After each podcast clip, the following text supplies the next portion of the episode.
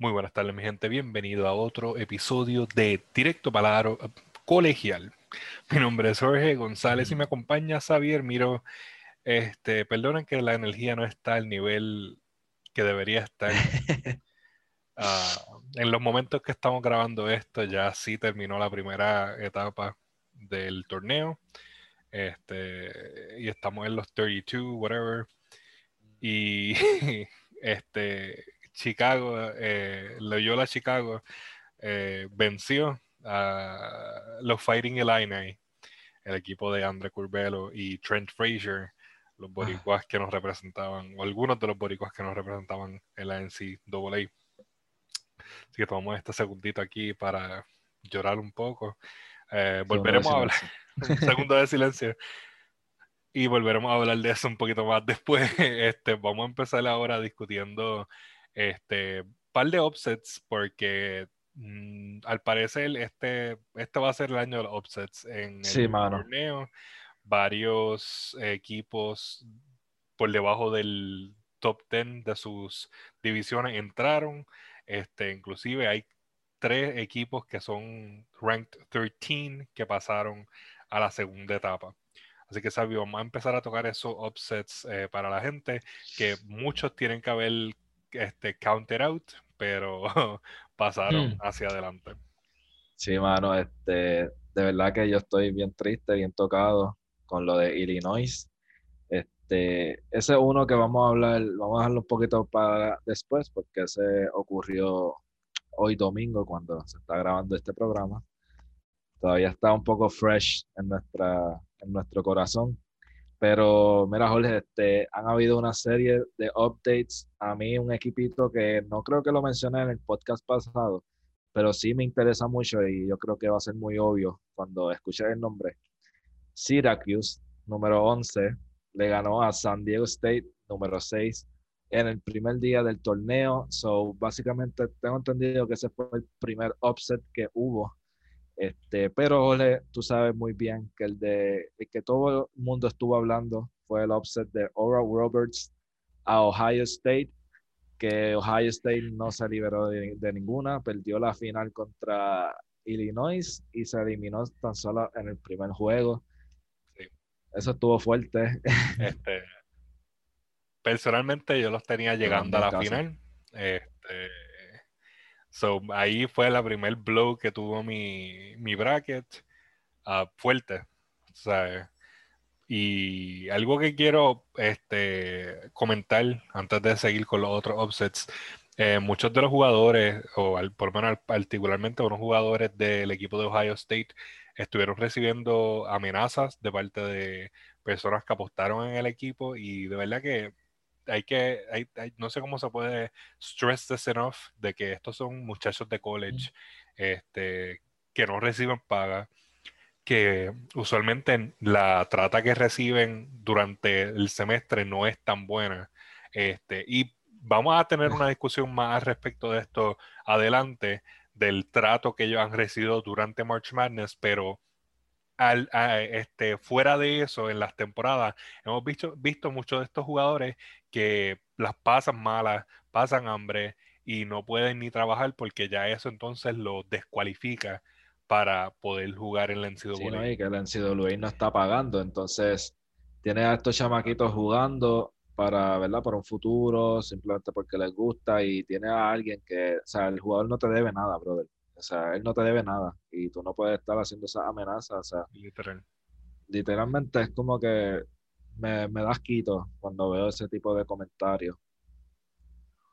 Sí, este, y de verdad que eh, eh, da asco cómo eh, le ponen tanta presión sobre estos jóvenes cuando el, simple hecho es que tú como persona decidiste apostar.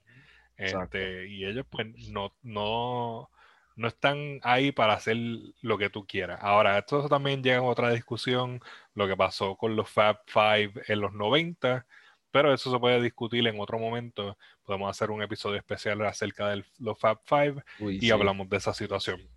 Así que vamos a seguir con los, eh, los offsets. Mira, Jorge, otro que estuvo interesante fue, interesante, perdón, fue Purdue. Purdue perdió ante North Texas, que fue el número 13, Purdue número 4. Eh, esta fue otra que no mucha gente la vio venir, aunque tampoco es que tenían a Purdue ganando, pero North Texas no era para ganar la Purdue. Pero han habido una serie de upsets, Jorge, y ahora vamos a dos ahí que están ahí en in between, que fueron nuestros upsets, que fue Rodgers número 10 a Clemson número 7. El Cinderella Story que yo escogí yo te lo dije, 38 años que no entraban al torneo, eso lo iba a servir de fuel para este torneo, yo te lo dije, y por lo menos ya tienen el primer jueguito ahí en su pocket, y entonces el otro te lo voy a dejar a ti, Jorge, tú sabes de cuál yo te hablo. Tú me lo diste esta mañana. Este, eh, Christian, ellos se llevaron ahí la, la victoria. Ellos eran los número 14, si no me equivoco. y este equipo, de verdad que ah, si tú ves la data que hay, y ellos vencieron a Texas University. Esa era uno de los, un buen de los favoritos. Era, era muy bueno y ellos este, lo eliminaron. Claro, hubo un poco de de disparidad al final, porque en el último segundo se, cantó una falta, hay un bando que dice que fue una falta mala, hay otro bando que dice que fue una buena falta, y otros que están diciendo que los debieron de haber dejado jugar, y eso pues no hace sentido, si tú haces una falta, una falta. Este, y eso pues claramente a alguna gente no le gustó, pero aside from that, el equipo ganó. Ahora, ese equipo en particular, ACU, ellos son el quinto, mejor, eh, quinto equipo que menos puntos le permite a sus oponentes, con un average de 60 puntos en esta temporada. El primero siendo Loyola Chicago. Ya, con razón. Ah, esto, cuando yo estaba viendo las estadísticas, por eso personalmente yo lo escogí este, para ser uno de los top teams, porque es un equipo muy defensivo que demuestra que puede bailar con los grandes. Y de Chicago para colmo. Nos dieron literalmente como que dos jabs. este, literalmente, Jorge, o sea, tú, el equipito que tú escogiste como tu Cinderella Story es un equipo sumamente defensivo. Tú lo viste en esos últimos minutos, segundos de ese juego que estuvieron sumamente intensos. Incluso el último tiro slash pase este, ellos hicieron un steal, so no le dieron ni break a tratar de ganar el partido con los unos puntos y pico de segundos que le dejaron luego de la falta, porque para mí fue falta. So, eso es uno de los muchos offsets que han habido. Los otros han sido, por ejemplo, Oregon State, eh, número 12, le ganó a Tennessee, que estaba número quinto. Tenemos también a Ohio, número 13, que le ganó a Virginia, el último campeón de la NCAA, o sea, del March Madness, en el 2019. So, ese otro upset que para mí fue bien impresionante. Virginia es como que un equipito que tengo ahí en el corazón porque mi hermano vive allí ahora y entonces me trajeron una gorra de, Virginia. y es como que, ya tú sabes, tengo la gorrita por ahí. Yo como que low key estaba ahí rapping para que llegaran un par de lejitos en el torneo, pero no, no fue el caso. Los tumbaron. Entonces, Yukon es otro equipo que hace tiempo no llegaba al March Madness, pero no dio pie con bola. Aún así, llegaron 7 y Maryland, número 10, fueron los que le ganaron 63 a 54. Sí, y Jorge. Yo, vi mucha gente ahí eh, fanática de Yukon. Este, Yukon es un equipo que tiene este, una gran fanaticada y en especial de su equipo femenino. El equipo femenino, si no me equivoco, tiene alrededor de más de una docena de, campeonatos del NCAA, siendo uno de los equipos eh, femeninos más decorados. Sí, y tienen más también muchos prospectos de WNBA. Sí, definitivamente. Este, soy un equipo eh, para echarle los aras por favor, eh, continúa. Sí, no, yo, de verdad que yo quiero añadir que esto es lo que me encanta de este torneito. Este, aquí es one win o si no, go home. Y yo creo que eso es lo que muchos equipos están taking for granted. Y Entonces, eh, ahora mismo lo vimos como con Loyola, que tú me dijiste que hace dos años o tres, este, si no me equivoco, estuvieron en el Final Four. En el 2018. 2018. O sea, ya un equipo con experiencia, número uno en defensa. Entonces, Illinois está número uno, está en Champagne High, como le dicen por ahí, acabando de celebrar un campeonato. Y pues, lamentablemente caímos y ese era el último upset que te iba a mencionar, ¿verdad? El upset, pues, doloroso. De claro, y, y, es un upset, pero ya es un upset de la segunda ronda, porque eh, Illinois sí ganó su primer eh, juego, contra Drexel y pasaron a, esta segunda etapa y fueron los primeros eliminados de la segunda etapa, ya que fue el primer juego eh, que se dio. Y pues estamos aquí de luto por nuestro equipo. Eh, claramente ellos tienen un gran futuro. Este, Especialmente con Culvelo, debido a que ella pues es un este, jugador eh, que ha tenido sus premios, ya que ganó eh, Six Man of the Year y pues ganaron el campeonato de Big Ten.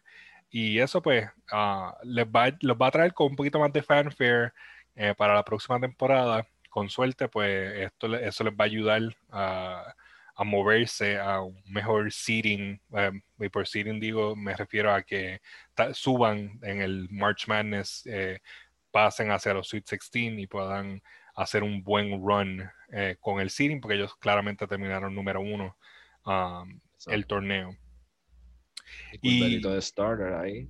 Esa es, eso, es lo que, hay que esperar. Este, si no me equivoco, Trent Frazier, este es su último año con la universidad, es senior, so habrá un espacio en el lineup que pues con suerte lo va a llenar el Ah, todo depende de lo que decidan el coaching staff y pues esperemos que se, se le dé, de verdad, él se lo ganó, eh, eh, estuvo con poquitos minutos al principio y fue ganando y fue, clave para, este equipo en momentos en donde estaban cortos, eh, tanto con, con, Don Sumu, que tuvo la lesión ah, de su nariz, eh, que tuvo fuera un par de juegos, y en lo que volvió a coger el, swing de las cosas cuando regresó. Uh, so Curvelo eh, puede ser una pieza muy buena para este, este equipo. Y voy, pero eso sí voy a dar una crítica y, y me la tengo que sacar del pecho. Dale, suéltalo, suéltalo. Kofi Coburn es un buen jugador. Ya. ya sé por dónde va esto. Pero, pero este jugador tiene que aprender a pasar la bola. Y yo sé que él es un power finisher que quiere hacer las jugadas, pero en este torneo y en los últimos juegos de Illinois, los contrincantes sabían cómo efectivamente este, rendirlo y, in, inusable, unusable. Ah, él en momentos no estaba insertando, estaba dando falta y no cogía rebote. Porque lo estaban este, haciendo, metiéndole presión. En momentos dados tú veías que habían tres personas encima de él porque ellos sabían que él no iba a pasar la bola. Entonces, un jugador que las estadísticas de él como jugador de eh, de college, él tiene, yo creo que en total tres asistencias en todo el tiempo que él ha estado en universidad. No llegan ni a cinco. No llegan ni a cinco. Eh, let that sink in. Y este es un centro que debería estar más dispuesto a pasar la bola porque va a recibir mucha atención. Tú sabes. Y él está rodeado de shooters. Tú sabes, Dosumu es un shooter, Trent Frazier es un shooter, este Culvelo es un este de mid shooter, tú sabes, no, no es el mejor que tira, pero cuando en los momentos difíciles te puede tirar la bola y te va a sacar punto So, esa, esa es mi preocupación. Este, no sé cuál es el estatus de Cooper, no sé si él va a regresar, si él va a moverse hacia la NBA, este, pero si se queda, él tiene que aprender a pasar la bola. Definitivo, esto es algo que tú y yo hemos estado mirando desde hace tiempo, no solamente en el March Madness, en estos últimos juegos. Y es como que definitivamente tú en este torneo tienes que jugar para el equipo, no para tu estadística, no para tu sea tu spot, tu, ¿verdad? Tu lottery pick en el NBA draft, tú tienes que jugar para el equipo, brother. Él es muy tunnel vision, lo hemos dicho un par de veces. Simplemente no pasa, brother. Él coge la bola, se mm. vira y para aro. Él mira el aro. Eso es lo único que él mira. Y de verdad que tiene que, como un hombre grande, tú lo acabas de decir, lo van a doblar o le van a meter mucha presión. So, va a tener pases de más y sabemos que los mejores jugadores ahora mismo, los mejores centros de la NBA, todos son playmakers. Pasan la bola. Y pasan la bola. So, Coffee, tú sabes, brother. Sí, de eso tú lo, puedes, tú lo puedes ver en tanto en Jokic, en Beat. Son jugadores que están dispuestos a pasar la bola y no quieren este, el protagonismo que viene con simplemente encestar. Y eso es algo que él va a tener que aprender. Y está rodeado por jugadores como eh, que son buenos playmakers, que lo pueden ayudar a desarrollar ese estilo de juego. Este, pero él tiene que estar dispuesto a aprender. Y también está más en el coach de decírselo, mira, trata de pasar la bola. Si te ven un problema, pasa la bola. Porque en todo momento, cuando él estaba en problema, él lo que hacía era tirar la bola a ver si eh, caía en el canasto. O le pintaban la falta. Exacto. Y también un jugador que tiene 57% en el, en el free throw. So eso sí es un problema. Este, porque ya está en territorio de Shaquille O'Neal, donde ellos saben que pueden darte una falta y no los va a cobrar. Claro, eh, este es un jugador que cuando los free throws matter, pues los mete, pero cuando está en un hoyo de puntos, como estuvieron en este juego este, contra Loyola, eh, más, por más veces que él cogiera faltas, no iban a poder alcanzar a los, a los el otro equipo, porque simplemente era too much. Definitivamente, bro. Kofi tiene que ah. aprender a, tener ese instinto de playmaker. Sí. Que aprender a este, eh, este, ahora pues vamos a tocar el tema que estuvo dando vueltas eh, y ronda en el internet. Eh, la situación con el torneo de NCAA de las mujeres. que sabe, es, increíble que en estos momentos, cuando hay tanto fanfare y tanto apoyo para el baloncesto femenino, que la NCAA se tira algo como eso y no le provea a estas atletas con un espacio para ellas poder hacer ejercicio y desarrollarse mientras están esperando su juego. Y a lo que nosotros nos referimos con esto es que en San Antonio, donde se está dando a cabo el torneo, las muchachas tenían su una cancha para practicar, y, pero para poder hacer ejercicio como tal, lo que tenían era un set de 10 pesas para ellos poder usar. De dumbbells, loco. De dumbbells. O sea, no tenían trotadora, no tenían, eh, no tenían eh, pesas de, mejor calidad, no tenían absolutamente nada que las pudiese ayudar a mantenerse calientes y mantenerse estiradas para poder este, definirse. O sea, es increíble que nada de eso se les proveyó. Y todo esto se dio a, conocer porque una jugadora puso un video al respecto de esa situación. Y sí, este.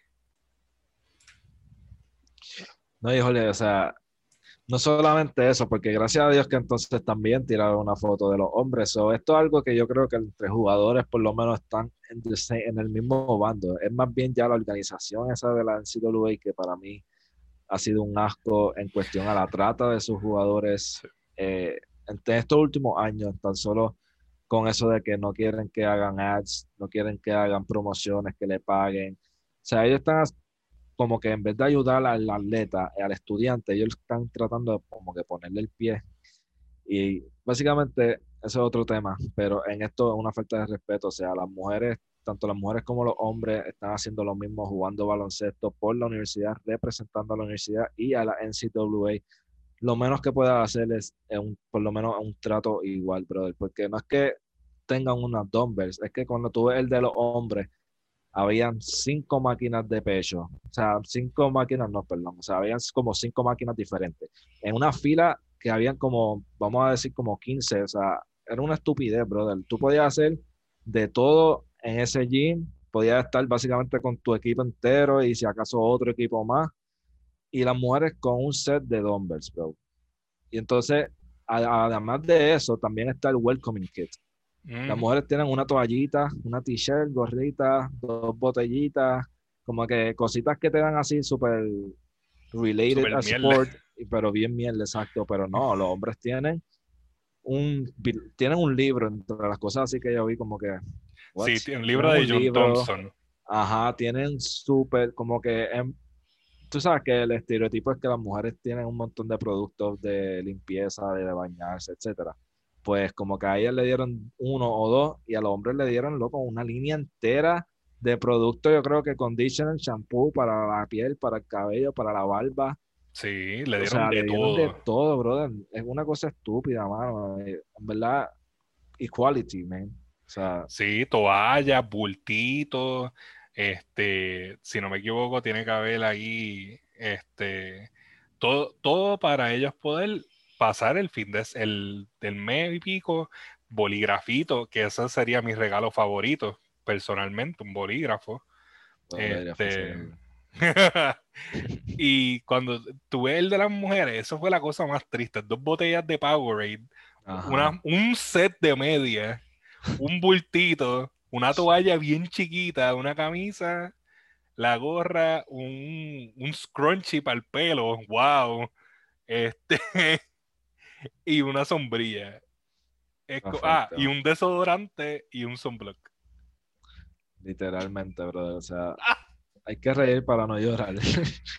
Pero es una estupidez, mano. La cosa es que no para ahí. La cosa no para ahí. La comida. O sea, es la comida.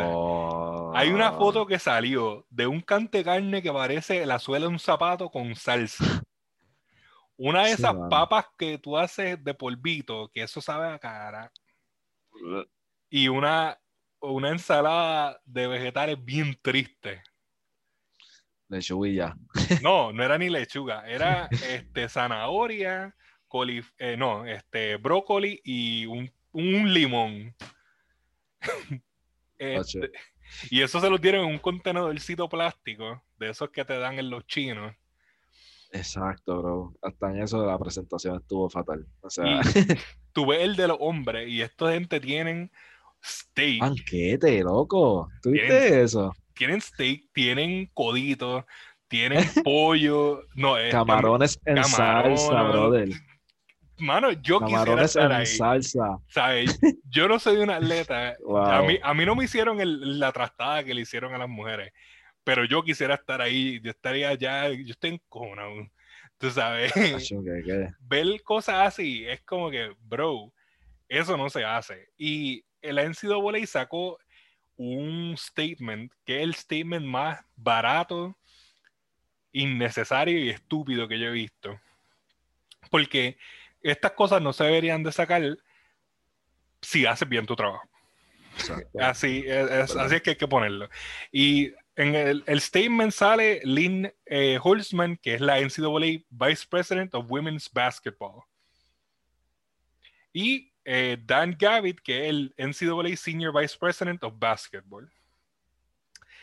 Y vamos a empezar con los comentarios de Lynn, que dice, eh, como una ex jugadora de baloncesto, estudiante atleta, eh, siempre ha sido mi prioridad para hacer que el evento sea el mejor posible y la mejor experiencia para todos los que están envueltos. Que nos quedamos cortos este año en lo que estábamos haciendo para prepararnos en los pasados 60 días para 64 equipos para estar en San Antonio. Se quedaron cortos. Esa, eso mismo te iba a decir. O sea, esa frase ahí fue como que se quedaron cortos. Y entonces, ¿de dónde salieron todos los bancos de pesas que ahora hay en el, en este, ¿verdad? donde están las mujeres en Santo. Sí, porque les prepararon un cuartito brutal.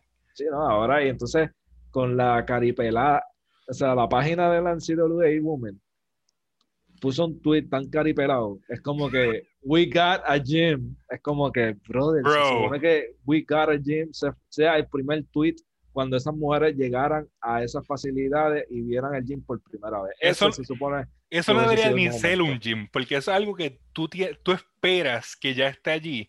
Cuando tú eres una organización que genera casi cerca de un billón de dólares, por lo menos en el 2016, estaban, ellos generaron más de 900 millones de dólares en los torneos.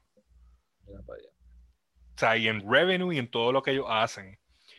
Y la situación es que ellos dejaron que algo así pasara. Y déjame leer un poquito de la parte de Dan Gavitt antes de hacer señal a, lo, a otra información.